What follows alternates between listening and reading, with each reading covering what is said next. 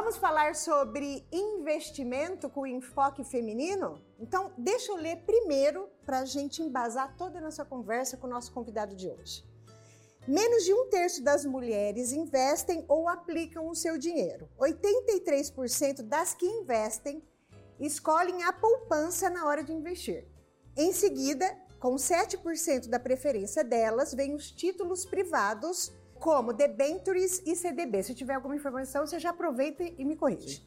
Enquanto que fundo de investimentos, moedas digitais e ações na bolsa de valores, investimentos de maior risco, são alternativas para 6, 4 e 3% das mulheres. Para finalizar, ainda segundo o levantamento, 40% das mulheres que investem se concentram na classe C, 38% nas classes A e B e 15% nas D e E. Fonte Valor Econômico, coluna Invest. Hoje vamos aprender. Eu sou mulher, eu ainda não invisto. Imagino que muitas de vocês também não investem, outras investem e querem aprender e se aprofundar mais. Hoje é o dia então. A gente vai falar sobre mercado financeiro e investimento em, com enfoque feminino. E quem está conosco é o convidado Danilo Ferraz. Ele é fundador do Instituto Futuro para Todos, ele é especialista em estratégia em dividendos, que eu vou descobrir hoje certinho como funciona isso, e também emba embaixador da XP Investimentos. Vamos conhecê-lo melhor? Então, por favor, Danilo, conta para eles todos quem és tu, a sua trajetória. Ah, eu tava achando que tinha um teleprompter aqui. Ela não nem gaguejou, né, cara? Incrível. Como que ela decorou tudo isso? Muito bom. Paula, obrigado pelo convite. Eu acho que o tema que a gente vai discutir hoje é muito gostoso, né? As pessoas às vezes pensam assim quando elas me chamam no Instagram, ou até no meu círculo pessoal, quando as pessoas vêm conversar comigo, às vezes elas falam: "Ah, desculpa incomodar, eu vou, mas deixa eu tirar uma dúvida com você". E a grande verdade é que para mim é o meu grande prazer, é o grande prazer da minha vida falar sobre isso, sabe? Então, por quê? Porque eu sei a diferença que isso pode fazer na vida da pessoa, né? Eu tive a minha vida transformada pela educação financeira e pela forma como eu aprendi a lidar com o dinheiro, né? E aí a gente vai entrar nos detalhes de como que isso aconteceu, mas hoje, como você bem pontuou aí, pouquíssimas pessoas investem, né? As pessoas que pelo levantamento que você apresentou aí, ainda consideramos de certa forma a poupança como investimento, mas quando a gente leva em consideração a inflação, quando a gente leva em consideração todo, toda a conjuntura econômica, a gente vê que se a pessoa deixa dinheiro na poupança, ela está de fato perdendo dinheiro.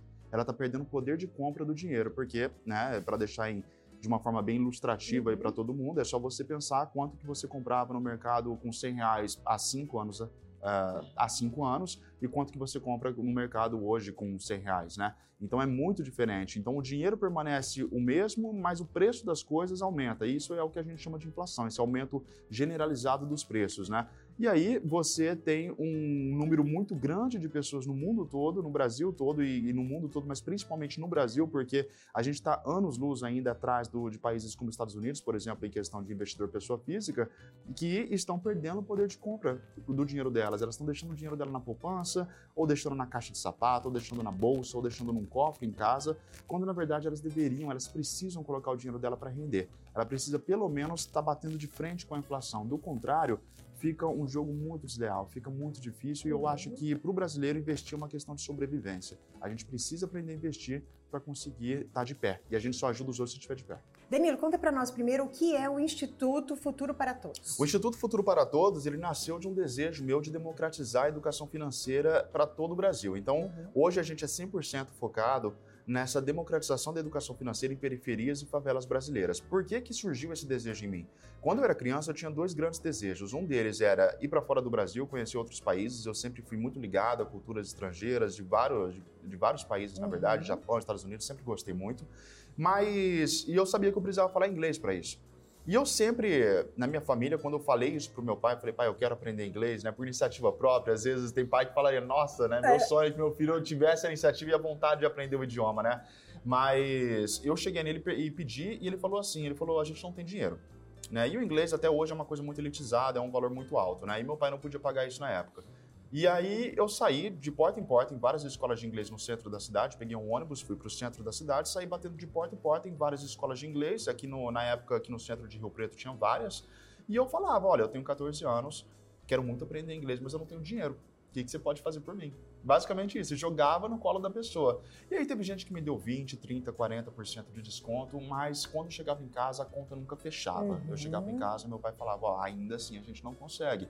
E aí eu insisti, persisti, até que uma escola de inglês, uma mulher chamada Karen, ela olhou para mim e ela falou, olha, você deve estar tá com muita vontade, porque você está aqui, assim, três horas da tarde, sozinho, com 14 anos, pedindo uma oportunidade, né? Ela falou, vou fazer um teste de nivelamento com você, para saber aonde que você se encaixa. Eu estudei, Paula, minha vida toda em escola pública, e ela aplicou esse teste de nivelamento, e eu...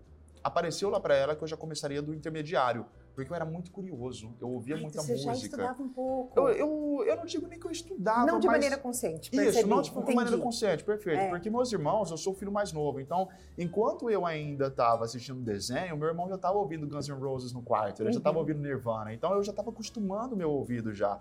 Então já havia uma certa cultura dentro de casa, eu gostava de NBA, eu gostava de coisas de esportes mais comumente associados a aos Estados Unidos. Uhum. E aí, querendo ou não, eu acho que eu peguei uma coisinha aqui e ali, né? E aí ela falou: olha, é, o teu inglês é bom para um garoto de escola pública de 14 anos. Uhum. Eu, é interessante para mim ter você aqui.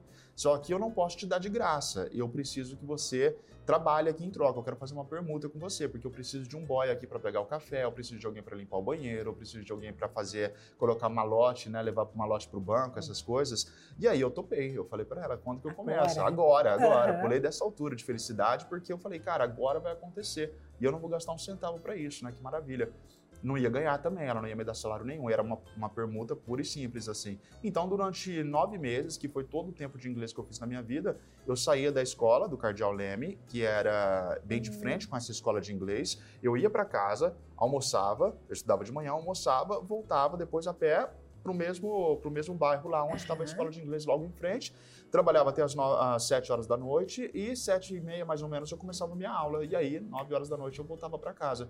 E foi assim que eu aprendi inglês. E aí, quando eu estava já com o inglês, eu comecei a arrumar, é, depois que eu cumpri esse ciclo com o pessoal da escola de inglês, né, e eu terminei o meu curso lá, eu fui trabalhar numa videolocadora. Ah. Eu não sei se a galera lembra o que é uma videolocadora eu lembro, aí, né? Você ah, lembra? Eu lembro. Eu acho que eu sou da idade do teu irmão, porque eu também ficava escutando Guns e Nirvana.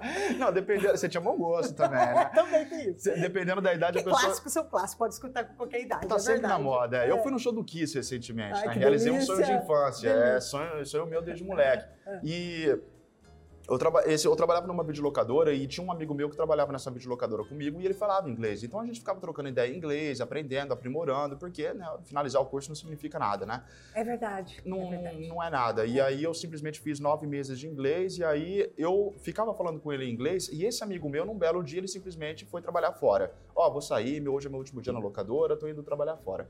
E na época era o Orkut que tava pegando, né? uhum. né? Na rede social era o Orkut. E eu via foto desse amigo meu um dia ele estava na Grécia, outro dia ele estava no Egito, outro dia ele estava nos Estados Unidos. Eu falei, cara, por quê? Mantenha em mente que eu aprendi inglês, mas ainda assim eu não tinha dinheiro para ir para fora claro, do país. Então eu resolvi um problema, mas não resolvi o meu outro sonho, né? Uhum. Que era viajar para fora. E aí eu perguntei para ele, eu falei, cara, mandei uma mensagem para ele e falei, me fala o que, que você está fazendo, porque eu quero fazer, eu quero fazer, viver essa vida que você está vivendo, né? Ele falou para mim, Danilo, eu estou trabalhando em navio cruzeiro. É puxado, é pegada, você não quer isso para sua vida? Eu falei, não, eu quero. Né? Aí ele me passou o e-mail e falou, ó, é uma agência de Santos que recruta e tudo que você precisa é falar inglês. Eu falei, por acaso agora eu falo. Né? E aí eu fui, ah, é, mandei. Olha a sorte, olha a sorte. Olha a sorte me encontrou trabalhando, né? É, exatamente. Bem isso. E aí eu mandei um e-mail eles me chamaram para uma entrevista. E aí, para a gente já entrar para essa questão dos investimentos, né? O que, que é, é muito importante nessa questão. Mas já estou conseguindo ver todo o caminho traçado é, aí já. Já consegue perceber, Aham, né, de onde que vem essa mentalidade, é. né? Porque eu percebi que eu falei, cara e foi o mesmo raciocínio que eu tive na infância, o raciocínio que eu tive eh, até na vida adulta, agora, de certa forma, recente, quando eu resolvi me dedicar 100% aos investimentos. Eu falei, se eu não entender isso, eu estou ferrado. Porque eu não tive família rica, eu não tive empurrãozinho, eu não, eu não tenho sobrenome, uhum. eu não tenho tio, eu não tenho padrinho, eu não tenho nada. Eu preciso, ou eu resolvo isso, ou eu pego esse touro pelo chifre, ou não vai rolar para mim. Né? E aí, quando eu fui para o navio, quando eu fui fazer essa entrevista, eu de novo não tinha dinheiro para ir fazer a entrevista em Santos. Porque o que, que acontece? Se você passasse na entrevista, você automaticamente ficava lá uma semana para fazer o teste de segurança marítima, que são coisas obrigatórias, uhum. protocolos obrigatórios que você tem que fazer. para você depois embarcar. Então, no momento que eu fiz a entrevista, eu queria muito passar, mas se eu passasse, eu não ia ter dinheiro para me manter. E aí eu fui na cara e na coragem com dinheiro para ir e dinheiro para voltar. Então eu tinha dinheiro para ir e dinheiro para voltar. Se eu passasse na entrevista e eu tivesse que ficar lá uma semana, eu não tinha dinheiro para dormir, para hospedagem, eu não tinha dinheiro para comer, eu não tinha dinheiro para transporte, não tinha dinheiro para nada.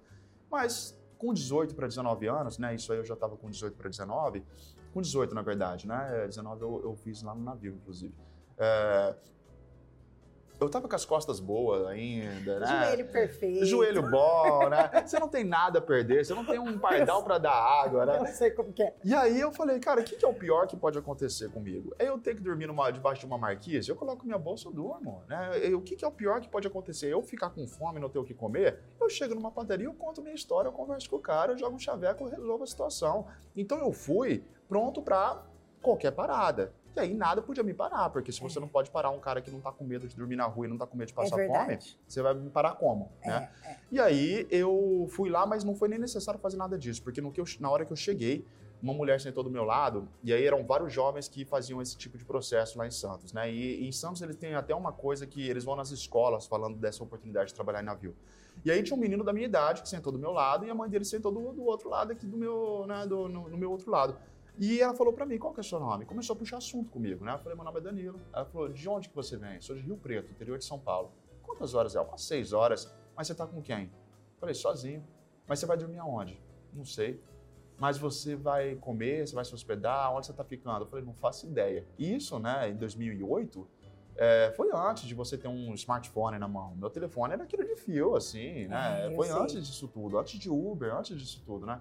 E aí ela falou, menina, você tá ficando doido, né? Faz o seguinte, meu filho vai fazer o curso com você, você vai e volta com ele. Volta com ele para casa hoje. Tem um quarto, tem cama, tem chuveiro, tem comida. Você vem com ele pro curso, vocês vão fazer todo o processo junto. Então, não precisei fazer nada. Nada. Nada. Então, isso me ensinou muito uma questão sobre fé, né? Que fé é Uhum. você dar o primeiro passo, mesmo que você ainda não enxergue a escada completa, né? É. Então, eu dei o primeiro passo e conforme eu fui dando os passos, parece que Deus foi colocando os degraus abaixo do meu pé, É. assim, sabe? E até hoje eu busco lembrar disso quando a gente sente medo, quando a gente sente insegurança sobre alguma coisa, eu, eu busco lembrar disso, que tá tudo bem, vai ficar tudo bem. Se você se você faz a sua parte, se você faz com afinco, se você faz com honestidade, o trabalho duro nunca te trai. Você nunca vai sair na pior por dar o teu melhor em tudo. Mesmo que você não seja reconhecido naquele momento, o trabalho duro ele nunca vai te trair.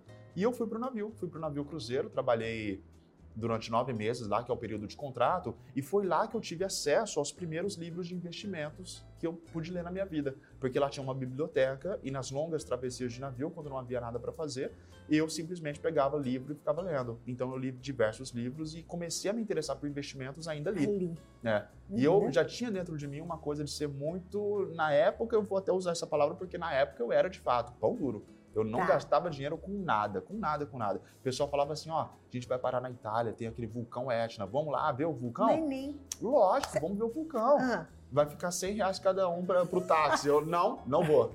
Então eu deixei de ver o vulcão. eu sei. Porque eu era pão duro, mas eu tava numa situação na minha vida em que eu não tinha nada. Então eu falei, cara, eu preciso fazer sacrifícios. Eu não vou ficar tomando liberdades e comprando coisas e Qual é a fazendo. diferença? Desculpa, eu preciso perguntar, Claro, porque você, você Me trouxe... interrompe, porque a história. Qual é a diferença entre ser um poupador e ser um pão duro? O pão duro, ele, ele não preza pela qualidade de vida. Eu não prezava pela qualidade de vida. Eu prezava simplesmente em resolver a minha situação financeira. Então era pão duro no sentido de que não havia planejamento nem para curtir. Então o poupador, ele segura o dinheiro dele, ele guarda o dinheiro dele e ele faz um planejamento. Ele coloca assim, ó, é, no final do ano eu vou poupar para no final do ano eu poder aproveitar um pouco desse meu dinheiro. O Ok. pão duro, ele é o prazer do dinheiro pelo dinheiro. É, é ver a conta enchendo. E para mim isso ainda era muito latente porque eu vinha de uma situação Escassez. de escassez. De muita escassez. De completa escassez. E aí é que tá, É. né? Não é bom isso, porque Uhum. eu tava no momento, você falou a palavra perfeita, É. escassez. Porque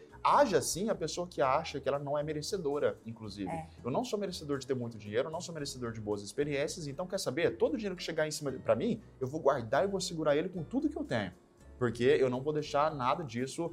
Mas e curtir e se divertir? Não, não, isso não é importante, porque eu não, eu não sei quanto que eu vou ter isso de novo. Então por isso que eu falo, na época eu era pão duro. Hoje eu sou extremamente consciente, na verdade. Eu vou, eu viajo, eu levo uma vida que muitas pessoas às vezes comentam assim: ah, eu prefiro gastar tudo porque o dia de amanhã a gente nunca sabe. Cara, eu duvido que você aproveita a vida melhor do que eu aproveito. E eu guardo meu dinheiro, e eu poupo, e eu penso no futuro. Então, quando você tem um planejamento, quando você é um poupador estratégico, investidor, tá. uhum. você consegue aproveitar a sua vida e pensar no futuro ao mesmo tempo. Não precisa ser ou uma coisa ou outra. Pode ser o melhor dos dois mundos. E no início da sua história, você conta que nós não temos uma mentalidade de investimento. Uhum.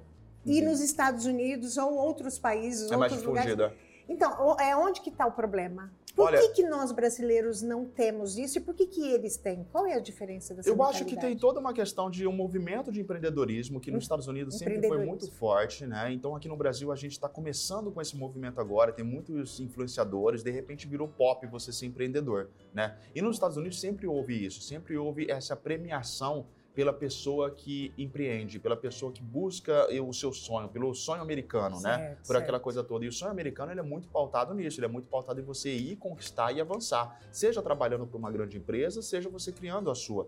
E nos Estados, no, no Brasil, isso durante muito tempo as pessoas confundem ambição com ganância. Perfeito. Ambição é você querer mais para sua vida, para sua comunidade, é você querer transbordar para a vida dos outros, é você querer ter sempre mais. Isso é um direito totalmente é, pleno, genuíno, perfeito. Qualquer pessoa, qualquer pessoa pode certeza, ter. A é. ganância é você querer ter aquilo que você não plantou, é você querer colher sem você ter plantado. Isso é um ganancioso. É a pessoa que quer, inclusive tomando do outro. Uhum. O ambicioso, ele quer, mas ele sabe que ele está disposto a trabalhar por é. isso. Então, no Brasil, existe essa cultura de confundir muito ambição com ganância, em primeiro lugar. Em segundo lugar, existe uma cultura muito rentista, que é o quê? A gente vive num país de altos, de juros altos, certo? Então, para eu ter um retorno, que nem vamos falar hoje, agora, nesse momento, a Selic está 13,25% ao ano. A Selic é a taxa básica da economia brasileira, certo? Se eu emprestar dinheiro para o governo, ou seja, se eu emprestar e fazer, fizer uma aplicação no Tesouro Selic, ele vai me dar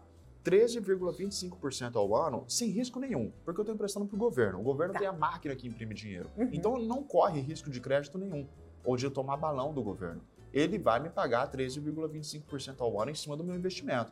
Nos Estados Unidos, onde a gente tem uns juros aí de 3%, que já é considerado alto. Acho que agora a gente está no momento de 4% nos Estados Unidos, eu posso estar errado, mas uh, porque está sempre em movimentação, está tá. próximo, tá próximo disso, já começa um movimento mais contracionista na economia deles para não avançar. O Brasil já tem esse, esse, essa, essa, uhum. essa taxa de juros que te permite uma rentabilidade anual sem risco nenhum. Nos Estados Unidos, para eu ter essa rentabilidade, eu tenho que começar uma startup eu tenho que começar uma empresa. Empreender. Eu tenho que botar dinheiro no Uber, eu tenho que botar dinheiro no Facebook, eu tenho que botar dinheiro em alguma plataforma que eu acho que vai bombar. Entendi. E isso fomenta a economia, isso gera emprego. Ao passo de que aqui no Brasil eu posso emprestar dinheiro para o governo, eu não estou gerando emprego nenhum, eu estou tendo uma rentabilidade em cima do meu dinheiro e eu simplesmente não preciso gerar oportunidade, não preciso movimentar a economia de uma forma real. Então, o Brasil ainda tem alguns entraves que impedem que a gente seja um país onde as pessoas comuns, o que, que eu quero dizer com pessoas comuns? Pessoas que não, não. são ricas, pessoas uhum. que não são milionárias, que não, não vêm de família rica, elas ainda temos alguns entraves que impedem essas pessoas de falar, cara, deixa eu investir. Mas isso aos poucos está mudando. Viu? Investir e empreender. empreender. Então, mas pelo que você trouxe até agora, eu já entendi que toda a base dessa mentalidade, uhum. ela está no empreendedorismo. A pessoa que tem uma mentalidade empreendedora entende em algum momento, porque ela está gerando essa receita, que ela precisa fazer algo com aquele dinheiro. É. Para que esse dinheiro também. Que o dinheiro vai gerando dinheiro. Vai, vai gerando. É. A gente começou. A, a gente disse aqui que a gente ia fazer um episódio voltado para o mercado feminino. É uhum. claro que tudo que você falar, eu tenho certeza absoluta que a gente está encampando todos os gêneros. Mas deixa eu te fazer uma pergunta: 51,2% dos novos empreendedores no Brasil são mulheres. Uhum. Por que, que isso não é replicado quando a gente olha esse número no mercado de investimento? Mulher não sabe investir? Não, eu acho que é por falta de acesso, na verdade, porque tá. toda mulher que eu converso acaba se tornando uma investidora mais assertiva, ela costuma colocar a mão na massa mais rápido, inclusive, do que o homem. O homem, às vezes, parte muito de uma. E aí, lógico, quando a gente fala assim, a gente está, de certa forma, generalizando, né? Mas o que eu sinto da minha experiência é que os homens são muito planejadores, eles querem ter todo, todo o gráfico, ele quer saber tudo, ele fica muito tempo, às vezes, no campo do planejamento e não vai para o campo prático. Tá. Enquanto a mulher, ela já quer saber os fundamentos, ela já quer se basear, ela já quer ter um mentor, ela já quer buscar e ela vai e começa a investir. Agora, por que, que eu acho que existe ainda esse gargalo? Tá. Eu acho que no mercado de trabalho, e eu, eu fiz uma campanha recentemente para Pentes, que é uma marca de, é, de calcinha absorvente, né? De Uhum. calcinhas absorventes. E a gente estava fazendo uma pesquisa, né? Eu e a Amanda, que fez esse, esse comercial comigo, sobre como que a pobreza menstrual impede muitas vezes o progresso econômico, inclusive, das mulheres. Então, a mulher, quando ela é engravida, ela acaba tendo que ficar para cuidar do filho. Existem alguns gargalos ainda na estrutura da sociedade mesmo, que faz com que a mulher tenha mais dificuldade de avançar economicamente, ao passo de que o homem tem um campo livre de atuação, e isso para a gente não falar de preconceito, de, de machismo, e tantas outras coisas. e tantas outras coisas que não é nem meu lugar de fala falar, né? Mas eu ouço muito a Amanda falando sobre isso e a Amanda defende é, a igualdade de gênero e eu ouço muito e é incrível o quanto que a gente vive numa bolha. A gente que é homem vive numa bolha, É. porque a gente não experiencia isso. É. E quando alguma mulher fala isso pra gente, a gente fala, ué, mas não é só você virar e falar tal coisa? Não é você só impor o teu espaço? Não é tão simples, né? Então, o que eu sinto é, que, é isso, é que existe um gargalo aí, que as mulheres precisam. ah, existe esse movimento feminino para que esses gargalos sejam. eh, sejam esses muros sejam derrubados, Uhum. para que ela se torne de fato dona do seu dinheiro, dona da sua carreira e dona das suas vontades, inclusive, né? E isso é um movimento que vai muito da mulher, de- eh, do- do- da pessoa que está Claro. nessa, nessa situação, mas o que eu vejo são mulheres que vão buscar informação, mulheres que colocam em prática e mais do que isso, eu vejo que os investimentos e a conscientização financeira como um todo faz com que mulheres que estavam dependentes financeiramente em um relacionamento tóxico consiga sair daquele relacionamento, consiga dar um passo para fora, porque agora ela entendeu como que ela pode fazer o dinheiro dela trabalhar para ela, como que ela pode gerar renda extra, como que ela pode poupar e que ela não é mais dependente da visão do homem na casa, porque muitas vezes ainda, né, e eu falo isso porque eu vim de uma casa assim, a visão financeira é 100% do homem. A mulher às vezes não tem consciência de quanto que está indo de aluguel, quanto que está indo de água. Muitas casas ainda são assim. Novamente Claro, falo isso claro. porque eu venho de uma casa em que é assim. A minha mãe mesmo ela não tinha conhecimento do que está sendo gasto dentro de casa. Por quê? Porque a tarefa dela é manter a casa só e trabalhar. Ela, ela era minha mãe trabalhava como vendedora autônoma, mas toda essa parte financeira ficava sob competência do homem. E muitas vezes o homem, existe aquele orgulho também, vamos falar do homem, existe aquele orgulho de falar, não estou dando conta. E o homem Uhum. às vezes não fala. E aí quando vai ver, a família inteira está afundada em dívidas, a mulher não sabia disso, agora ela está presa numa situação onde foi utilizado o nome dela, foi colocado toda uma situação e Eu preciso, preciso. É só para deixar um recado aqui. Uhum. É, a gente tem que entender por quê? Porque eu escuto muito, eu já falei, eu não sei investir. Uhum. Eu, Paula, já falei. E olha que eu tenho acesso a muitas informações. Eu tenho uma capacidade de tempo até, eu tenho um recurso que chama tempo, e tenho uma capacidade cognitiva para aprender o que eu quiser, Sim. assim como muitas outras pessoas. E não importa se é homem ou mulher. Mas olha que interessante. Então, a primeira coisa que a gente tem que eh, deixar como registrado dessa conversa que a gente acabou de ter, que eu, eu acho que é importante, só para ressaltar que nós mulheres, nós podemos tudo. Muitas das coisas que a gente não acredita é só uma questão cultural. Perfeito. Mas olha só, não, e não tem ressentimento em nada que eu estou falando, porque é uma questão de estrutura, é cultura. Eu não sou daquelas que, que fico com ressentimento do passado. Mas é importante você não abrir mão do presente. Uhum. No presente a gente pode. Ele acabou de dizer aqui que não é só ruim para nós, embora eu não estou minimizando as dificuldades que a mulher teve até esse momento e tem ainda, em graus diferentes quando você compara ao passado, sobre qualquer questão de independência. Mas o homem também, por causa desta mesma cultura, Sim, mesma sofre cultura. muito. É, é verdade. Sofre muito porque é muito difícil um homem chegar em casa e assumir que Sim. não está dando conta.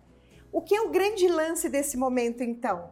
E agora a gente está falando de dinheiro. Dinheiro, ele é importante, ele move o mundo, ele não é o mais importante, mas ele me ajuda até quando eu tenho ambição de ser uma empresa maior para gerar mais recurso e criar, por exemplo, uma escola de filosofia para crianças. Então, o dinheiro, ele serve também para eu tendo é, fazer com que outras pessoas usufruem dele de uma maneira é, é, produtiva. Sim. Então, o que é importante neste momento, eu acho que de- do que a gente falou, pelo menos até agora, é que a gente precisa lançar mão das possibilidades atuais. A gente ajuda o homem a ele entregar para nós todas essas facilidades que ele tem e deixar para nós a possibilidade da gente agir também é. e unir nessa parceria. Sim. Porque se você une, está em família, você vai gerar mais recurso financeiro Sim. dentro da sua casa. A gente tem que questionar esses padrões Questionar que, padrão, exatamente. Que nada fazem isso. senão acorrentar a gente, né? Exatamente. Esses padrões de que é, vamos falar de padrões até mais antigos que já foram derrubados, pelo menos na maioria dos lares, né? Aquele negócio de que a mulher não pode trabalhar. Olha, olha que absurdo isso, uhum, né? Uhum. Olha como é um absurdo que até pouco tempo atrás não era um absurdo, era muito pelo contrário, é. era o status quo, era a é. coisa comum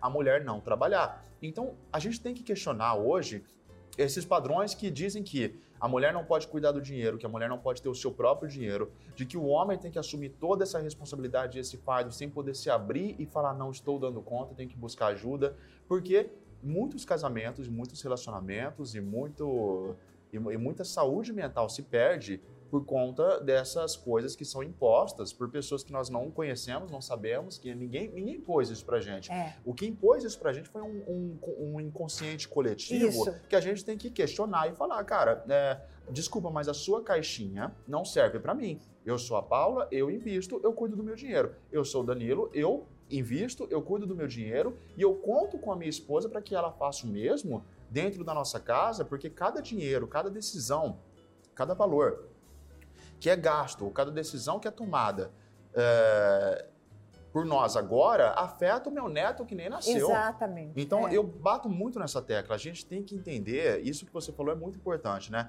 O dinheiro como ferramenta para a realização de sonhos. Eu ouço muita gente falando, ah, mas eu sou feliz sem dinheiro. Eu tenho, eu tenho o necessário, eu tenho o básico. Eu tenho pouco, mas eu sou feliz com pouco.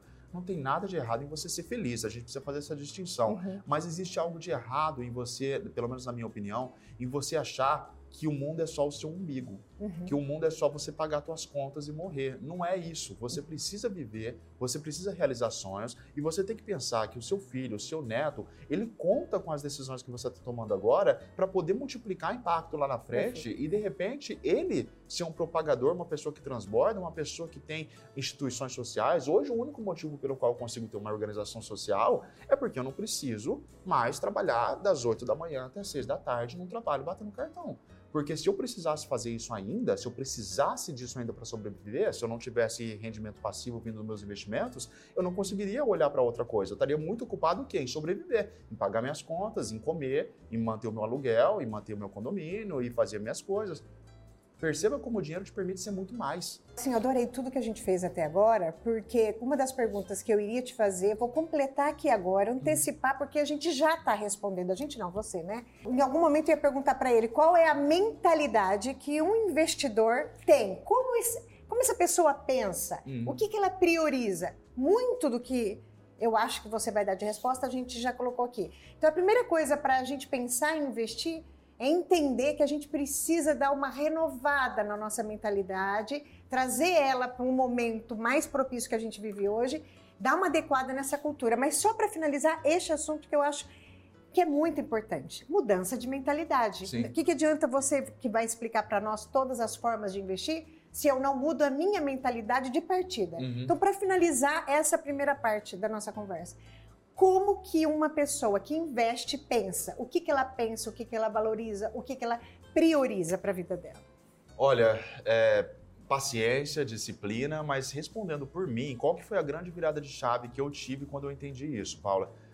Não existe força mais potente dentro do ser humano do que a necessidade da gente ser congruente com as nossas próprias palavras. Então, a forma como você se define dita a forma como você vai se comportar. Uhum. Então, eu tomo muito cuidado com as coisas que eu falo, por exemplo, ah, eu sou péssimo nisso. Eu estou colocando um carimbo na minha testa de eu sou péssimo nisso. Ou então, quando eu falo, eu não sou capaz de economizar, eu não consigo guardar dinheiro. Percebe como eu estou selando o meu destino quando eu falo isso? Eu não consigo guardar dinheiro. E eu, minha, a minha mente vai falar para mim, eu não quero te tornar um mentiroso. E ela, uhum. vai falar pra, e ela vai me dar ações e vai me movimentar para direções que são congruentes com aquilo que eu estou dizendo. E eu vou agir como alguém que não sabe investir, como alguém que não sabe guardar dinheiro, como alguém que é explosivo. Quando a pessoa fala, eu sou igual pimenta, eu falo na cara. Tua mente, ela vai querer que você seja congruente com o que você está falando.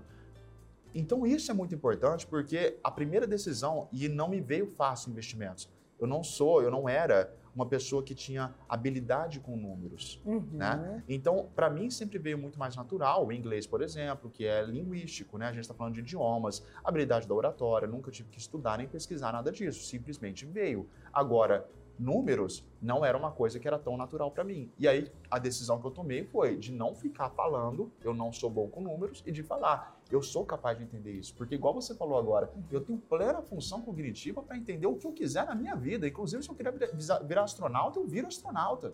Eu jogo futebol, eu faço o que eu quiser. Posso não ir para jogar na seleção brasileira porque eu tô com Claro. 33 anos, mas eu consigo fazer o que eu quiser e eu consigo fazer em alto nível. É só você dar esse comando para sua mente e você consegue quebrar padrões e quebrar barreiras que antes, antes você não conseguia.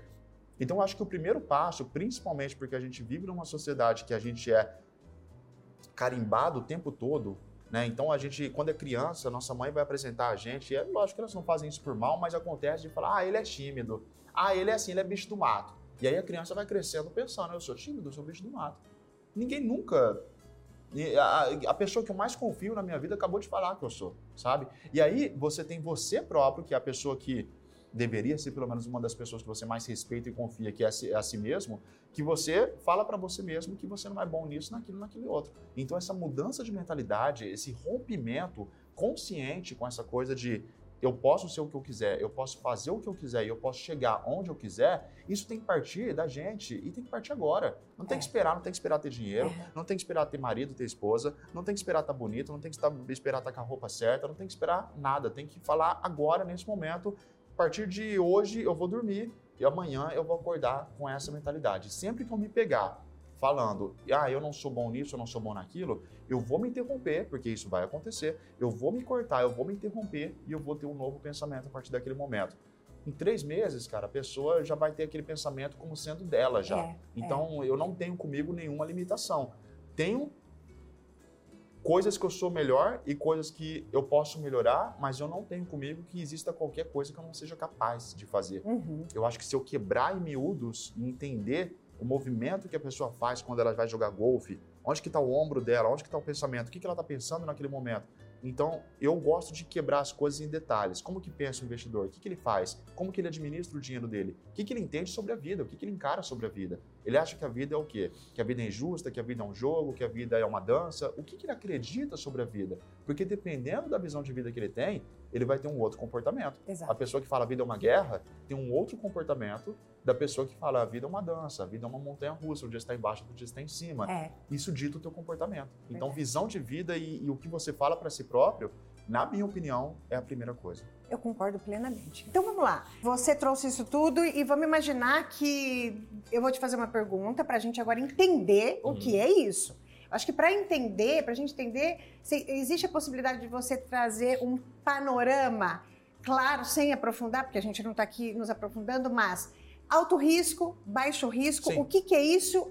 E longo prazo, curto prazo. Aham. Quais são as alternativas que eu tenho se eu quiser a partir de agora poupar? Poupar não, investir. Pou- Investir. Então, deixa eu fazer uma pergunta. Poupar, investir e guardar é a mesma coisa?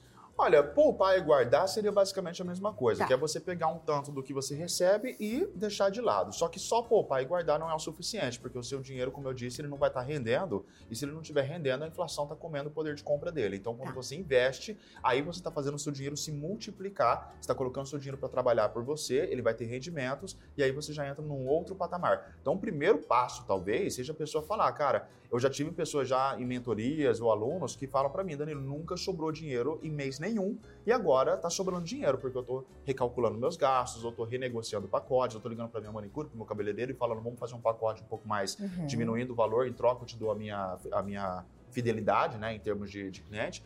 E, então a pessoa começa a organizar a vida dela para sobrar esse dinheiro. Na hora que sobra, ela poupa, ela guarda, beleza. Mas investir é o passo que você tem que dar realmente se você está falando de prosperidade financeira mesmo, que é Tá. você. Ah, então prosperidade financeira está relacionado a investimento. Isso. Poupar está relacionado ao planejamento. Uhum. É isso? É mais ou menos isso? Sim, sim. Tá. Então, conta para nós quais são as alternativas no mercado financeiro, sempre pensando, eu sei que é para todos os gêneros, mas pensando na mulher. Olha, eu acho que hoje no mercado financeiro você tem diversos, você tem ações, você tem títulos públicos, você tem a sopa, a sopa de letrinhas, né, tá. que é o CDI, CDB, essas coisas todas. Para não ficar muito confuso, o que, que eu acho que é importante? Eu vou dar um exemplo para você. Criptomoeda tá. é uma coisa que você sabe que eu acredito, eu gosto uhum. muito e eu tenho um investimento substancial em criptomoeda. É, quando uma pessoa vai começar a investir, qual que é o erro número um das pessoas? Tá. Ela vira e fala: Nossa, eu ouvi dizer que Petrobras está subindo. Eu ouvi dizer que o Bitcoin está subindo. E aí ela pega todas as economias dela, todo o dinheiro que ela poupou, certo? certo. E ela conseguiu juntar 5 mil reais, uhum. vamos supor. Aí ela comprou 5 mil reais de Bitcoin. O Bitcoin ele chegou no ano passado a custar 69 mil dólares. Um Bitcoin, tá. 69 mil dólares, uhum. certo? Hoje ele está custando 21, eu olhei agora de manhã, 21 mil dólares mais ou menos. Então houve uma queda brusca que não é incomum para o Bitcoin. Já aconteceu quedas de superior a 80%, depois ele volta tal, mas ele também é um ativo novo, uhum. é um uhum. ativo de, sei lá, 10 anos, 10 para 11 anos, né? É, mais ou menos em torno disso, 12 talvez. É, 2000, 2009, eu acho que foi feita a primeira transação dele. E ele é um ativo relativamente novo. Mas o que, que eu quero dizer? A pessoa vai lá e coloca todo o dinheiro dela nisso. Quando ocorre essa queda, os 5 mil reais que ela colocou, agora está valendo 2 mil reais, 1.500. Imagina o que, que acontece, e isso vale para Bitcoin, vale para Petrobras, vale para qualquer coisa que tenha volatilidade, certo? Que é o que a gente chama de renda variável. Então, quando você está em renda variável, você tem que olhar para o longo prazo. Tá. Por quê? Petrobras aqui, na semana, ela pode fazer isso aqui. No mês, ela pode fazer ainda mais. No ano, nos anos, nas décadas, ela faz sempre isso, ela vai sempre para cima. Tá. Então, quanto mais, não é sempre para cima, mas a tendência, tá? É, em, na média uhum, falando. É, então, quanto mais você mantém o seu tempo de exposição, quanto mais você fica exposto, quanto mais você está investido, maior é o seu, o seu, a, sua, a sua chance de ter uma rentabilidade positiva. Se você entra para sair no mês que vem, ações, renda variável, Bitcoin e tudo mais, não é uma boa opção. Por quê? Porque você vai experimentar uma volatilidade. Então, se esse é um dinheiro que a pessoa está precisando, que ah, vamos supor, a pessoa não tem reserva financeira nenhuma, ela tem aqueles 5 mil, ela colocou em Bitcoin, agora o carro dela quebrou, agora certo, ela certo. perdeu o emprego, agora teve uma emergência médica, alguma coisa que o plano de saúde não cobre, ela vai ter que resgatar aquele dinheiro. E quando ela resgatar esse dinheiro, ele vai ter, ele pode ter valorizado para cima, ou ele pode ter se depreciado. Tá. E nessa depreciação, ele vai tomar um prejuízo. Esse é o momento em que a pessoa sai da bolsa de valores, sai das criptomoedas, falando: ah, nossa, isso aqui não presta, isso aqui é, é cassino, isso aqui não dá para ganhar. Por quê? Porque ele ficou um ano, ele ficou cinco meses, ele ficou seis meses. Você teria que contar com uma grande parcela de sorte para entrar e sair nesse período e ter alguma rentabilidade positiva. Você não então, vai ter. Então, pelo que você está falando, desculpa, deixa só para ver para eu não me claro. perder. É, então você está falando assim, vamos imaginar três pessoas aqui. Hum. Uma que não tem dinheiro nenhum, ela vai poupar. Ela começa poupando. Ela começa poupando, tá. isso. Tá. Eu poupei, agora eu tenho dinheiro. Só que esse dinheiro que eu tenho, eu preciso ter ele na minha mão quando eu precisar. Aonde eu vou? Show. Você vai, você vai formar, é exatamente onde eu queria chegar. Antes de você entrar para renda variável, você vai entrar em renda fixa. Você vai entrar na chamada renda fixa, que é o quê? Você vai formar a sua reserva de emergência. E aí é muito importante para toda mulher que está assistindo agora. Quer começar a investir? Começa formando a sua reserva de emergência. O que é a sua reserva de emergência? Trocando em miúdos. A sua reserva de emergência é de 6 a 12 meses do seu custo de vida. Então, o custo de vida a tá. gente entende o quê? O aluguel que você paga, a comida que você come, o, o o combustível que você coloca no carro. Eu não estou falando de jantares caros, eu não estou falando de viagens. Ah, Danilo, mas eu preciso disso para sobreviver. Você não precisa disso. Uhum. Você gosta disso. Uhum. E no uhum. momento de emergência, você vai ter que cortar isso. Eu recomendo, inclusive, que você corte. Porque se você não sentir que tem nada de errado na sua vida, você vai continuar mantendo a mesma coisa. Então, quando eu estou numa situação onde eu preciso rever o que eu estou fazendo, eu tomo uma decisão consciente de eu vou eu vou sentir eu vou sentir aquela fome de novo, sabe? Eu vou certo. voltar para os dias onde a geladeira estava vazia. Eu vou voltar para aquele lugar, para aquele lugar que fez o Danilo conseguir prosperar, sabe? É, aquele lugar que me dá um senso de urgência. Uhum. É, então eu recomendo que a pessoa sempre forme a reserva de emergência. Isso, na verdade, não é eu que recomendo, isso é um consenso entre vários educadores financeiros aí que você vai formar essa reserva. E aí você vai calcular então o quê? De aluguel, de gasolina, disso, daquilo, daquele outro, eu tenho um gasto mensal fixo, coloca aí de 5 mil reais, Ok, certo? ok. Para ficar um número redondinho. Se no mínimo é seis meses, de 6 a 12, eu vou fazer o quê? Minha, minha primeira meta vai ser ter seis meses do meu custo de vida. Então, se meu custo de vida é 5 mil, 5, 10, 15, 20, 25, 30, Uhum. 30 mil reais é a minha primeira meta para ter isso alocado em um- uma aplicação que tenha rentabilidade adequada. O que que é uma rentabilidade adequada? Nós temos um tripé na- no- nos investimentos, que é o quê? Risco, Tá. liquidez, que é o quão rápido você consegue sacar aquilo, Tá. e a rentabilidade. Geralmente, quando você tem dois, você perde um. Então, por exemplo, se eu quero muita rentabilidade, eu vou abrir mão da minha liquidez e eu vou abrir mão do risco. Eu vou ter que assumir um risco maior e eu vou ter que aceitar que o meu dinheiro vai ficar lá um tempo maior. Seja Perfeito. porque eu quero me expor mais tempo no mercado, ou seja porque existe uma data realmente de carência para eu poder sacar aquilo lá. É, ou se eu quiser alta liquidez, eu vou ter que sacrificar é, alta liquidez e boa segurança, eu vou ter que sacrificar a rentabilidade. Não vai ser uma rentabilidade monstruosa, vai ser uma coisa adequada, moderada, que vai pelo menos bater de frente com a inflação e vai conservar o poder de compra do meu dinheiro. Hoje no Brasil a gente está passando por um momento muito único que com a taxa de juros a 13,25 você tem aplicações que são ultra seguras, que te dão liquidez diária, você pode sacar a qualquer momento e que você consegue ter uma rentabilidade de mais de 1% ao mês emprestando dinheiro para o governo. Então a Tá. gente está vivendo um momento Tá. que para a pessoa que não investe, cara, é agora, é agora ou nunca, sabe? É, é, é agora o momento. Tá tudo super barato na bolsa para você comprar uma ação pensando em manter ela daqui 5, 10, 15 anos para te pagar dividendos mensais, você está num excelente momento para isso, certo?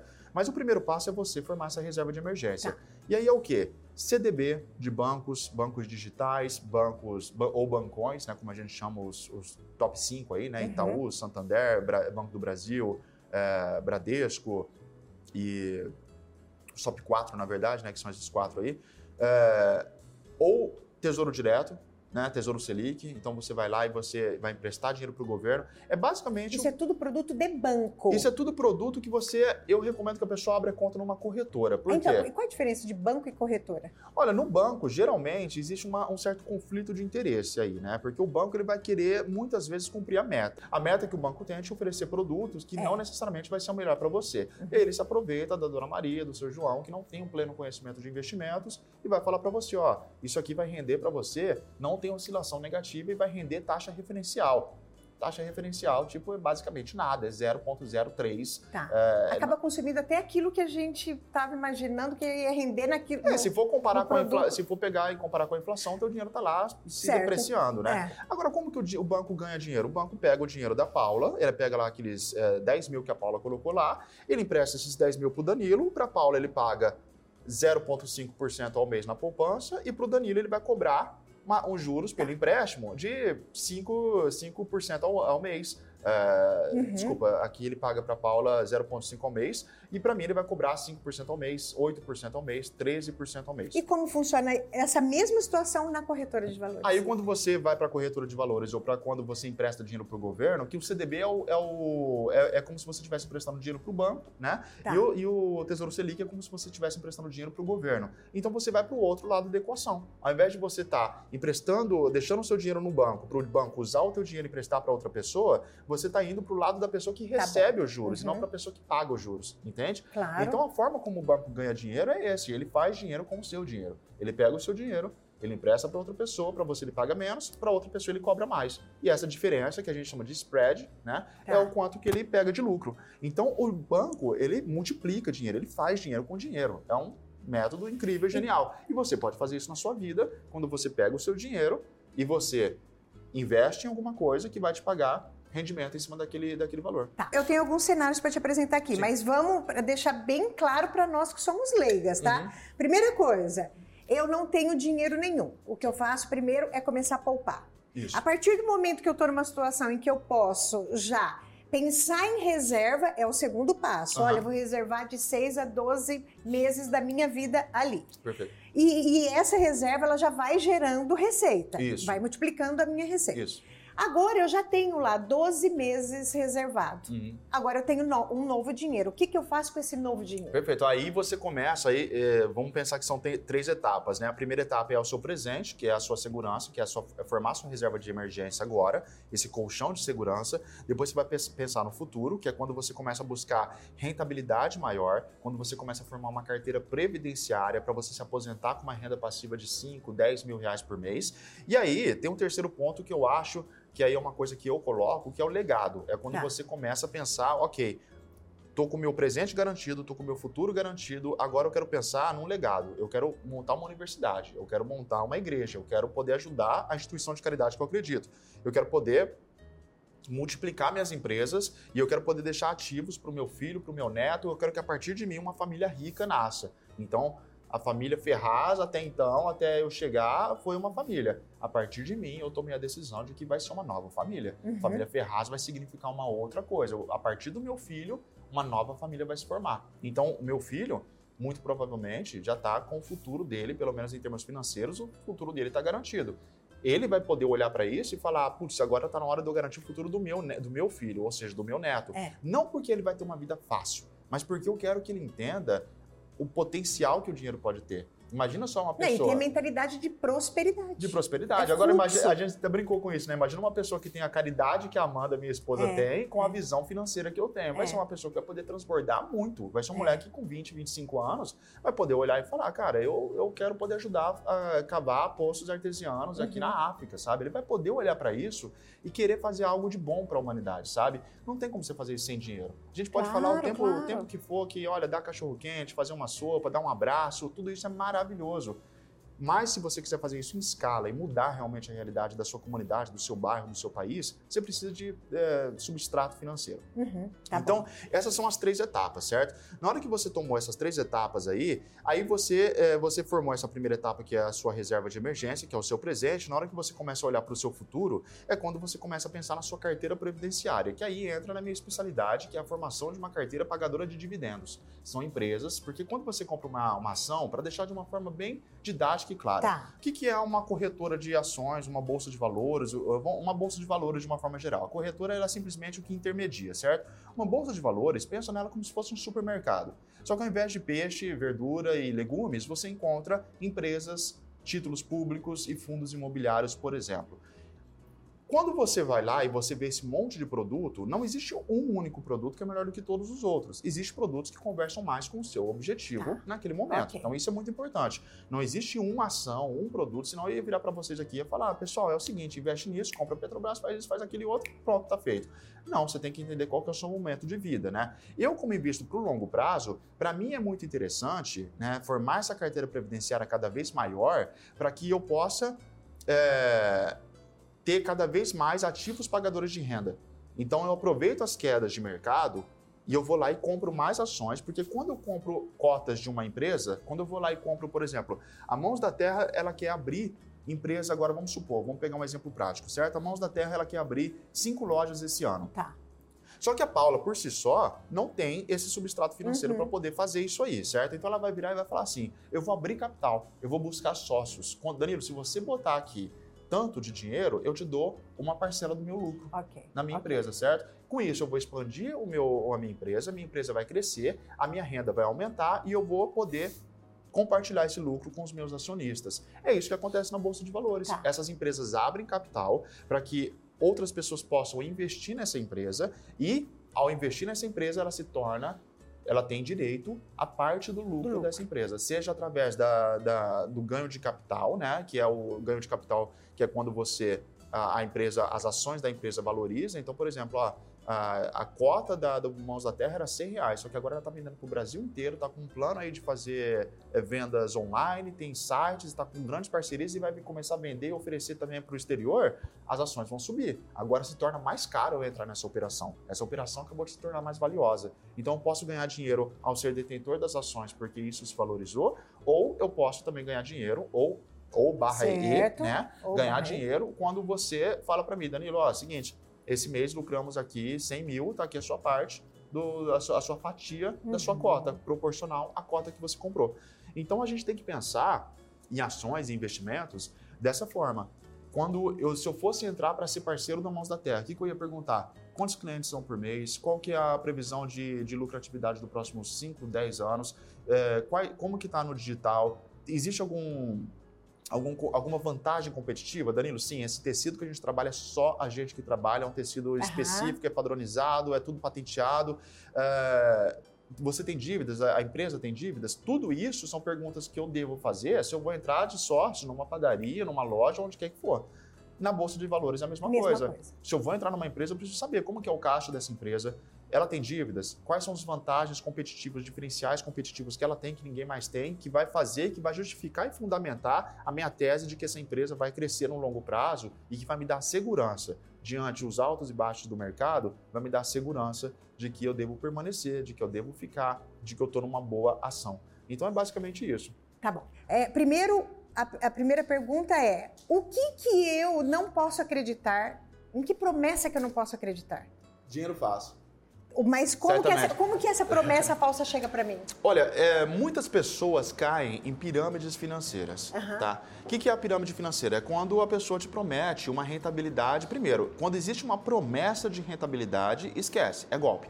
A não ser quando você está falando de uma, de, um, de, um, de, uma renda fixa, de uma empresa, que, de, um, de um título público que vai te pagar aquele valor atrelado ao Selic e está já pré-acordado esse valor de rentabilidade. Agora, quando alguém fala para você, ó, investe aqui em criptomoeda, que o pessoal usa muito a falta de conhecimento da, tá, sobre criptomoedas é, para é. é, se aproveitar dos incautos, né? A pessoa olha uhum. e fala, cara, eu ouvi dizer que isso aí está bombando e o cara está falando para mim que dá para eu ter 10% em cima do meu valor do, do, do dinheiro que eu aportar por mês, a pessoa pensa 10% ao mês, nossa, eu vou ficar, né? Se você fizer as contas, você fica bilionário aí em pouquíssimo tempo. Então, quando a oferta é boa demais para ser verdade, quando existe promessa de rentabilidade, e a gente tem que manter um certo parâmetro também, né? O Warren Buffett, que é um dos maiores investidores do mundo, ele conseguiu de forma consistente 20% ao ano. Tá então, quando alguém chega para você e oferece 5% ao dia, como eu já vi, ou quando a pessoa vira para você e fala são 10% é ao mês, é só questão de tempo até aquilo lá quebrar e você ficar sem o seu dinheiro. O seu dinheiro não, não, não vai estar tá lá mais. Porque a pessoa pagou as pessoas que entraram com o dinheiro de quem entrou aqui em cima, certo? Então a pessoa, aliás, ele está pagando as pessoas que entraram no topo da pirâmide com o dinheiro de quem está vindo. Então eu pego essa pessoa, pago com o dinheiro que está vindo claro, daqui. Entendi. Quando isso acontece, né, não existe um produto, não existe um serviço, não existe nada. A única promessa de dinheiro, de rentabilidade, ela advém do fato de que outras pessoas estão entrando. E aí você configurou então uma pirâmide. Quando isso está configurado, existe aí uma promessa de dinheiro fácil, existe aí uma promessa de rentabilidade irreal. Quando isso acontece, é, já pula fora, já que não, não vai acontecer. Né? É um golpe. E aí, quando você, no mercado de uma forma geral, quando a pessoa entra no mercado de ações, isso é muito importante que você perguntou o que, que eu posso esperar do mercado isso. de ações. Né? Então, se hoje você tem é, aplicações seguras com boa liquidez que pagam 1% ao mês, essa é a média do que você deve buscar. Tem como você ter mais do que isso ao mês? Você pode ter, só que você vai ter que abrir mão da, do risco, você vai ter que aceitar um risco maior. E aí você tem que estar no momento da sua vida onde esse risco não vai te tirar o sono. A partir do momento que você está ficando preocupado, está te dando dor de barriga, você está ficando olhando para a tela do celular o tempo todo, uhum. as ações estão caindo. Eu não, eu não passo um pingo de estresse, eu não, eu não sinto nada disso. Por quê? Porque eu estou no longo prazo. Eu lembro que quando eu comecei a investir, as ações da, da, da, companhia que eu comprei tinham caído. E um amigo meu falou, cara, você entrou mês passado, relaxa, olha, pra, olha de novo para tua para tua corretora, para o teu patrimônio, olha de novo daqui só um ano, um ano e meio. Ah, Antes perfeito. disso, qualquer decisão que você tomar vai ser uma decisão precipitada. Principalmente porque a gente está falando aqui da terceira etapa, que é a terceira etapa a gente está falando de longo prazo. De longo prazo, exatamente. Eu vou ser uma investidora, vou ter que ficar o dia inteiro naquela tela de computador vendo aquilo? Não, de Porque aquela alguma. imagem lá, ela é meio assustadora. A pessoa ela, fica o dia assusta, inteiro né? na tela. Ela está no, no, emprego dela e, e, o, e, o, celular está ali, ó. Como que você Mas você sabe que eu faço isso? questão de falar, Paulo, assim, é, tem gente que gosta do mercado, Aí que é, é apaixonado, é diferente. Ele tá ali porque ele gosta. Tá lá porque gosta, tá né? Que nem eu, por exemplo, às vezes eu tô lá no Instagram e eu tô postando o que, que eu tô fazendo e tal. E aí a pessoa tem essa falsa impressão, né? De que, poxa, se eu quiser investir, então eu tenho que virar essa pessoa. É e às vezes você não é essa pessoa por é natureza, né? Hoje eu sou embaixador da XP Investimentos, né? E a, XP é uma empresa que eu indico muito porque eles têm uma, um programa de assessoria de investimentos que é muito sólido, né? É um programa que dá para confiar muito porque as pessoas, você pode se reportar ao seu assessor de investimentos, você pode perguntar para ele, isso dá uma segurança. E aí você tem uh, a, tua, a tua tese de investimento, né? O que é a sua tese de investimento? É o que, que você acredita, qual que é o teu plano? Poxa, o Danilo falou para mim que de 6 a 12 meses, né? Inclusive, 6 a 12 meses, por que de 6 a 12? Leva em consideração também, você tem filhos, você é autônomo, você, tem, você é empregado, né? CLT dependendo de qual for a sua realidade de vida, você vai precisar economizar de 6 a 12 meses e aí vai ver o que faz mais sentido para você. Tá. No meu caso, por exemplo, eu que tenho um filho de um ano e sete meses, né, é, e eu sou de certa forma autônomo, né, eu gero a minha própria renda, é, eu coloco, eu coloquei de um ano, por exemplo, do meu custo de vida. E eu joguei um custo de vida lá no alto, que é para eu ter uma boa margem de Entendo. segurança. Essa segurança me dá, uma, me dá uma tranquilidade que vale muito, vale muito essa, essa tranquilidade que eu tenho, sabe? Então, quando existe uma oscilação de mercado, eu nem me preocupo. Então, a pessoa que está bem fundamentada na tese de investimento dela, eu estou investindo para o longo prazo, eu estou formando a minha reserva de emergência. Aqui, como, como o Danilo disse, eu tenho segurança, eu tenho liquidez e eu tenho uh, uma boa rentabilidade. Não preciso nem olhar porque aqui não vai variar. Se eu estou investindo já em ações para formar uma carteira previdenciária, eu já posso olhar é, para o meu futuro e eu tenho que olhar para o longo prazo. Se eu estou olhando para o longo prazo, eu não posso perder a cabeça por conta de variações de mercado. Por quê? Por exemplo, agora a gente está num ciclo de alta de juros. Quando aumenta a taxa de juros, dá uma esfriada na economia. Menos dinheiro começa é, a, circular. a, circular. Exatamente. Então, com isso, é natural que as empresas é, tenham uma queda no, no, valor do papel delas. Mas tem muitas empresas que estão tá tendo uma queda no valor do papel, que o valor da cota, no caso, não é o valor do papel, é isso que eu quero dizer, o valor da ação, mas que estão apresentando caixa super saudável, que está apresentando lucros recordes, que estão pagando excelentes dividendos. Então a pessoa tem que ter muita sobriedade para falar: eu estou no longo prazo, estou observando tudo, estou com calma, estou com a minha reserva aqui garantida, eu não vou precisar desse dinheiro quando eu investir no longo prazo. Então tudo isso é muito importante. Uhum. Imagina, por exemplo, se eu não tivesse uma reserva de emergência e eu tivesse colocado todo o meu dinheiro em Bitcoin. Ano passado, 69 mil dólares e agora 20 mil dólares está custando um Bitcoin. Então eu teria uh, sofrido muito com isso, né? Mas eu não me preocupo porque eu estou olhando para o longo prazo. É, eu acredito muito no, na proposta, no fundamento do Bitcoin, porque ele é deflacionário, ou seja, ele tem uma, uma oferta inelástica, são 21 milhões de Bitcoin, é isso tudo que a gente vai ter. E a gente está vivendo num mundo onde existe uma inflação galopante em diversas economias do mundo. É. Vai haver um momento em que a sociedade vai buscar uma, uma moeda, uma forma de troca mais estável, que fica alheia aos governos e que tem uma oferta inelástica, que ninguém pode imprimir mais. Então, no longo prazo, na minha leitura macroeconômica, isso vai se valorizar. Então eu fico tranquilo, não é uma sugestão de investimento, tá, gente? É, é só sim, eu falando é só da minha entender, filosofia, sim, claro. do que eu acredito. Então, uh, a pessoa tem que ter essa segurança e ela tá. tem que estar fundamentada. Seguinte, o podcast Bossa Nossa é um podcast majoritariamente visto por mulheres maduras. Uhum. Então vamos lá. Agora, assim, objetivo e não esquece, 50 mais. Tá. Você não está falando com uma menina de 20. Certo. Tá bom? Então, apesar de nascer mais homens que mulheres, as brasileiras com mais de 50 anos são maioria. Uhum. Elas são 55% contra 45% nessa faixa e esse, esse mercado 50 a mais movimenta 1,8 trilhões de reais ao ano, equivalente a 42% do consumo de todo o país. São 54 milhões de pessoas, 50 a mais. Eu vou te falar o seguinte: primeira, a primeira pergunta, clichês. É verdade mesmo que até para as pessoas 50 a mais vale o clichê? Nunca é tarde? Eu acho que vale, na minha opinião, ah. vale quando a gente fala de poupar, de investir, nunca, nunca não, é tarde. Não, nunca é tarde. Eu acho que não. Até porque os 50, né, são os novos o quê? 30 ou 40? Ah, eu vou falar que é 20. eu acho que existem dois momentos. Tô brincando. Ah. Existem do, o, o melhor momento para investir foi ontem. O melhor momento para investir para mim, inclusive, era quando a primeira vez que eu ouvi falar sobre isso, quando eu tinha 19 anos. Se eu tivesse começado lá com 19, com 100 reais que eu tinha, que eu achava que era pouco, hoje eu estaria muito mais além, muito mais avançado. É, então, se o melhor momento foi ontem, o segundo melhor momento é hoje. Hoje. É. Ok. Então, eu vou te apresentar alguns cenários, tá? Esses cenários foram as mulheres de 50 que segue o podcast que mandou. Certo. Pra gente finalizar. Cenário 1. Imagine que apenas quero criar uma reserva de emergência. Eu tenho 50 mais, tá? Certo. É, para necessidades como saúde ou apenas assegurar minha receita, caso a receita atual caia. Como eu calculo o quanto poupar por mês e qual a melhor estratégia. É claro que aqui, Danilo, como a gente estourou o tempo, a gente vai, você vai ter que ter uma capacidade de síntese fabulosa.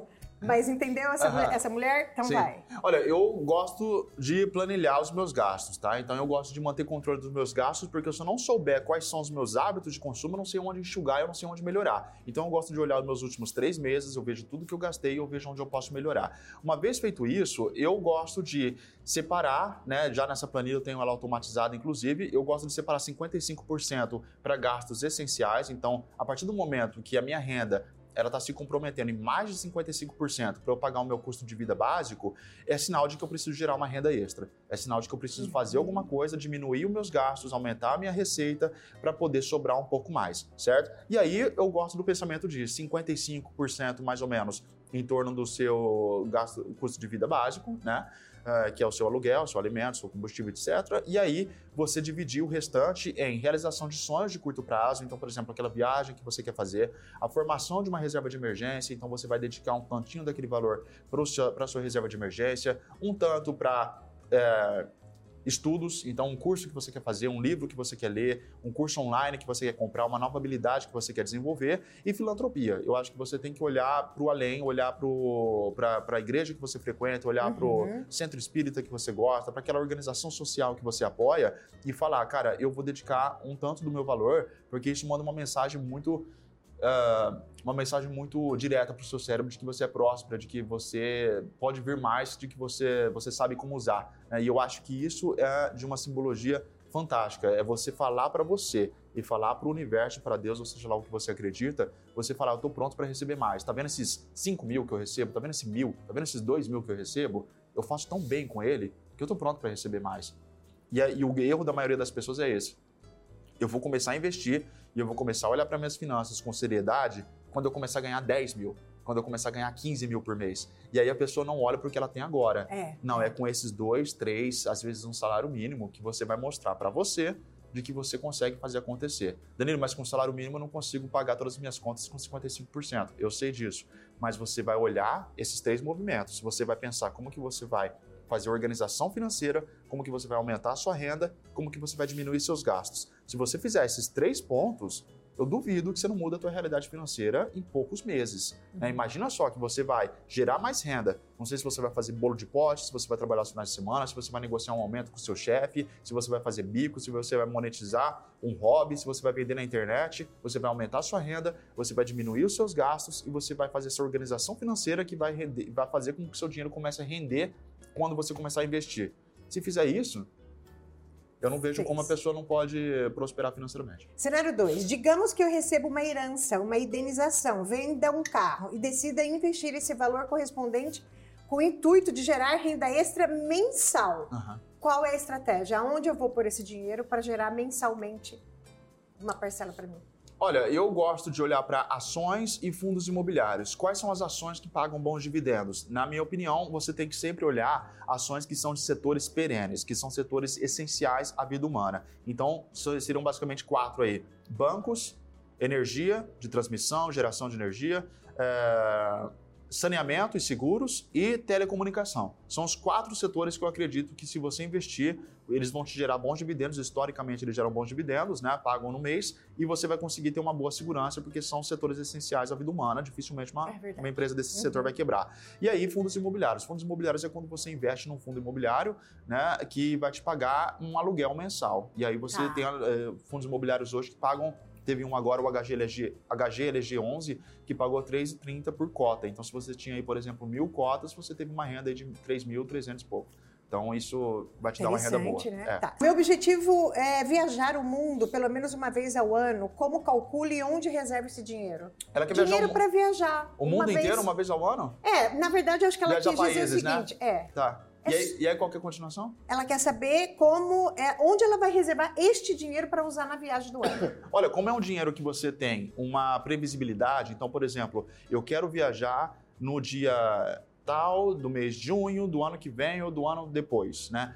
Você pode olhar os investimentos que têm um rendimento que seja atrelado ao IPCA, que é o índice da inflação, mais algum rendimento real. Então, por exemplo, você tem lá IPCA mais 6%. Seu dinheiro vai bater de frente com a inflação e vai ter um, um, um rendimento bom, de 6%, ao ano, se você manter ele até aquela data de vencimento. Então, quando você mantém o dinheiro até a data de vencimento, na hora que você pega aquele dinheiro, a rentabilidade que foi pré-acordada lá no comecinho, ela vai estar disponível para você. Então, IPCA, Tesouro Selic, no, em caso de, de, alta de juros, igual a gente está agora. CDB de banco digital também é uma boa opção. Todos tá. eles têm esse, essa data de carência, que se você tem essa previsibilidade de quando que você vai fazer a viagem, você consegue guardar o seu dinheiro e saber quanto poupar. Tá. É interessante essas perguntas, porque está bem claro Sim, os objetivos, certeza. né?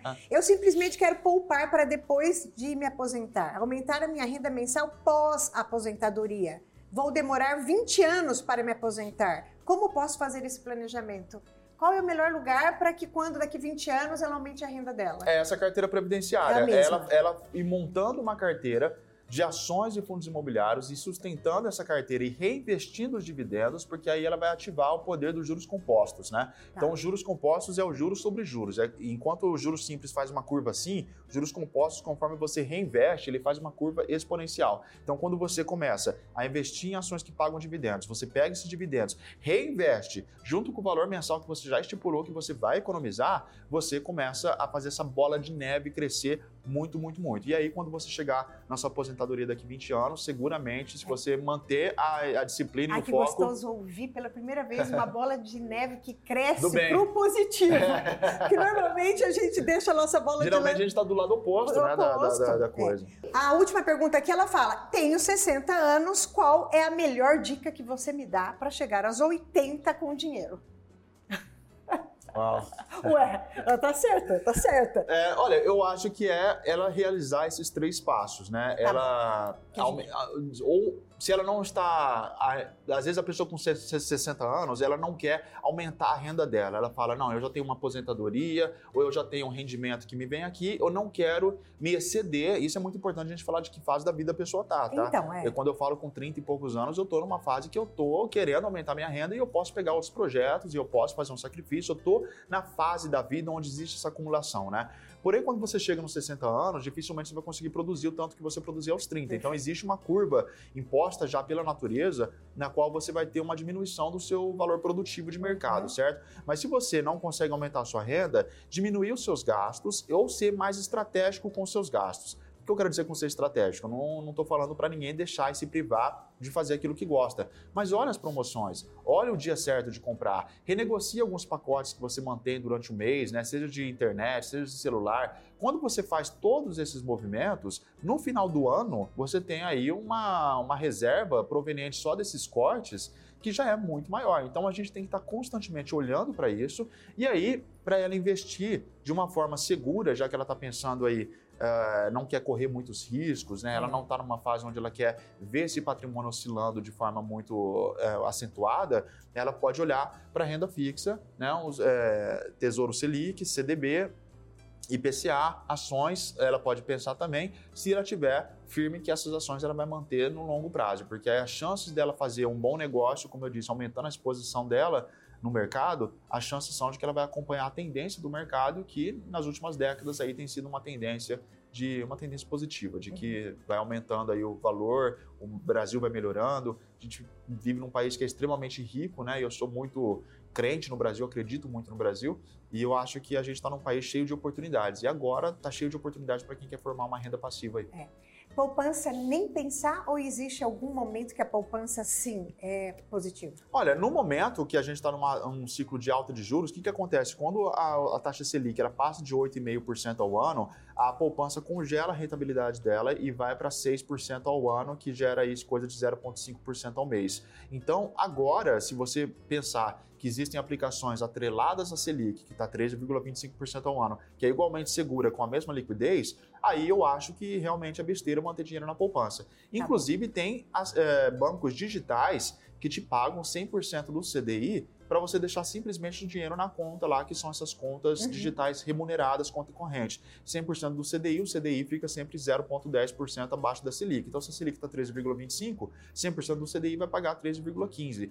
Então, é uma rentabilidade boa. É. Eu acho que no momento não existe. É, justificativa para a pessoa estar na poupança, sendo que existem opções é, tão seguras e muito mais rentáveis, né? Uhum. Mas numa baixa de juros aí, de repente a pessoa pode colocar o dinheiro na poupança para o fluxo do mês, ou ter essa, essa segurança, essa coisa um pouco mais é, eu não digo nenhuma segurança, mas esse hábito que a pessoa já tem de manter o dinheiro na poupança, aí talvez não seja uma oportunidade perdida tão grande como é agora. Agora, se a pessoa tem dinheiro na poupança, ela está deixando muito dinheiro na mesa, ela está perdendo a oportunidade. Uhum.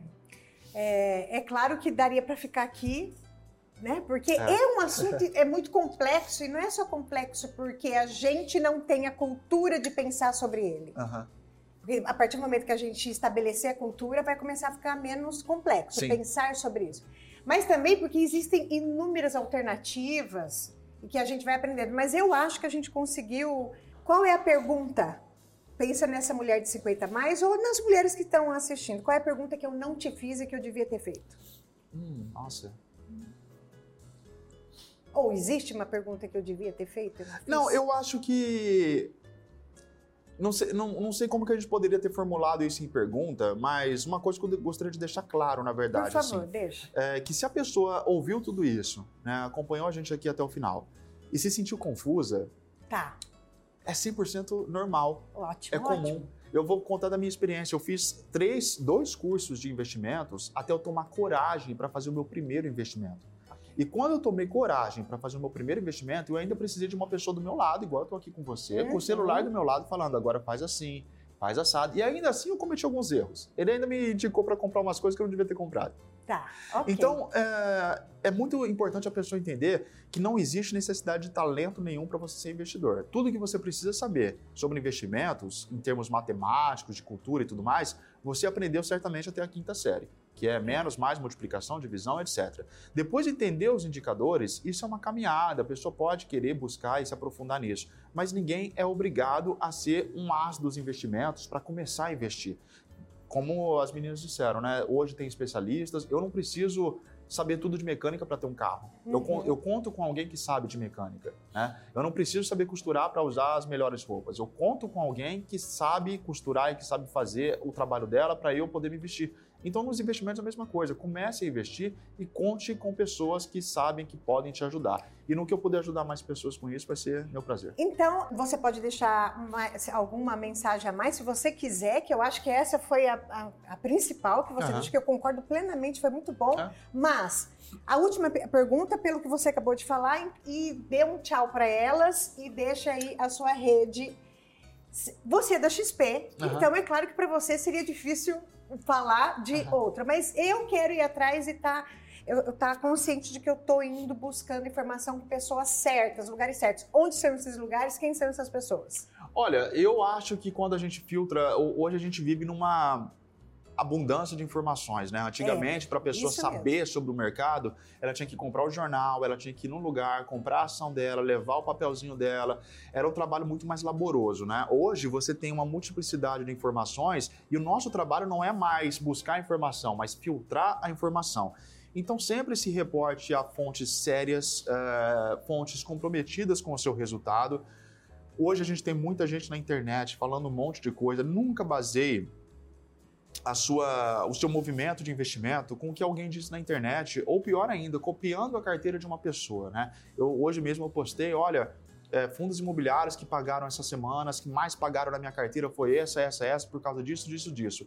Eu falo isso a título de informação, não é para ninguém ir lá e comprar o mesmo título que eu comprei, ou o mesmo fundo imobiliário que eu comprei. Então, entender que as coisas não são necessariamente uma indicação de investimento, que se você quiser uma indicação de investimento, você tem que primeiro considerar a sua individualidade. Se alguém chegou para você e falou, invista nisso, nisso, naquele outro, sem se perguntar ou sem te perguntar, que momento você está da sua vida, qual que é o seu perfil de risco, o que, que faz sentido para você, no que, que você acredita e como que você quer que seja a sua experiência de, de investimento, aí eu recomendo que você busque uma segunda opinião.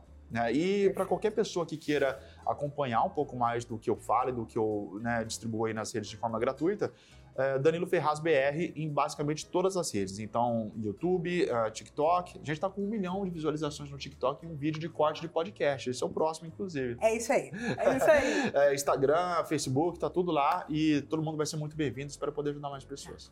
Com certeza absoluta. Hoje, por exemplo, eu fiquei, eu ficava mais um tempo aqui, mas eu aprendi muita coisa. Que bom. É, eu lembro que ele está me ajudando a começar os meus primeiros passos de investimento. Hoje você já tirou inúmeras dúvidas. Daqui a pouco eu estou pronta para a gente pegar o celular e conversar com a moça. Legal. Eu espero que você tenha gostado. Adorei. E eu espero que vocês também tenham gostado. É um assunto, como eu disse aqui, mais complexo, mas é importantíssimo porque hoje nós vivemos numa era em que todos temos capacidade de ter fluxo de prosperidade. Isso depende de mentalidade e de ação. Você tem, eu tenho, ele tem. Se a gente tem essa oportunidade no dia de hoje, por que não aprender a fazer da melhor forma? Tá aqui. É isso. Espero que vocês tenham gostado. Então, não esqueça que a gente está no estúdio da Mãos da Terra. E, de novo, curta, curta, comenta, se inscreva. Tudo aquilo que eu não sei fazer muito bem de contar para vocês aqui, mas vocês são legais e já sabem disso. Beijo para vocês, até o próximo episódio.